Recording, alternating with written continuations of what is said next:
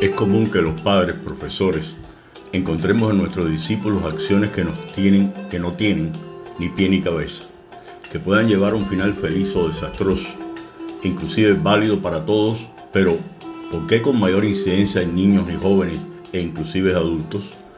Pudiéramos achacarlo al desconocimiento, la inmadurez, el riesgo, el reto ante lo prohibido, los consejos, buenos o malos,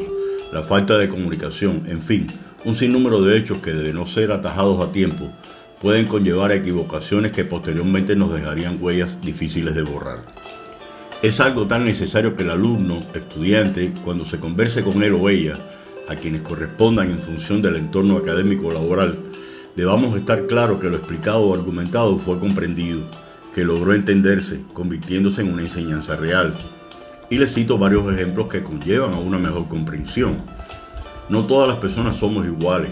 somos diferentes. De aquí la necesidad de aceptarlas con sus virtudes y defectos y sobre todo en su forma de actuar y pensar.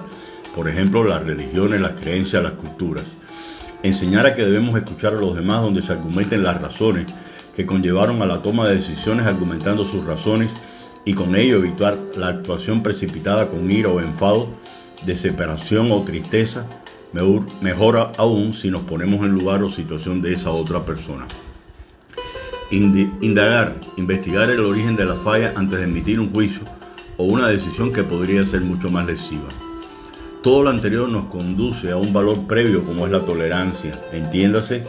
cualidad personal que implica la capacidad de aceptar las opiniones, creencias, normativas y sentimientos de los demás, comprendiendo que las diferencias de puntos de vista son naturales,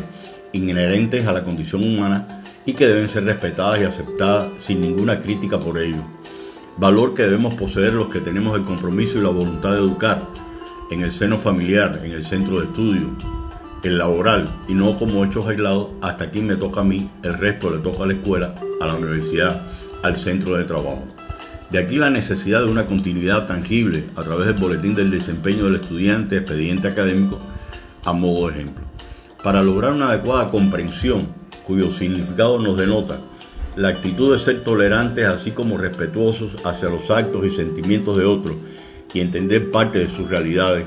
contiene elementos comunes y que se reiteran con la tolerancia, donde una vez más reafirmamos que los valores se manifiestan con mucha coherencia entre los mismos y por ende cuesta identificarlos unos a otros.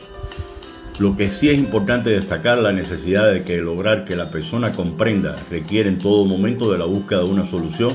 y no la ausencia de una respuesta menos si no somos el mejor ejemplo siendo intolerantes y siempre considerar que la última palabra la tenemos los adultos, sea razonable o no,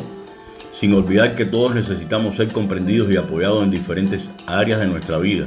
por alguna, porque alguna vez fuimos niños y tuvimos la suerte de ser escuchados. Muchas gracias y buen fin de semana.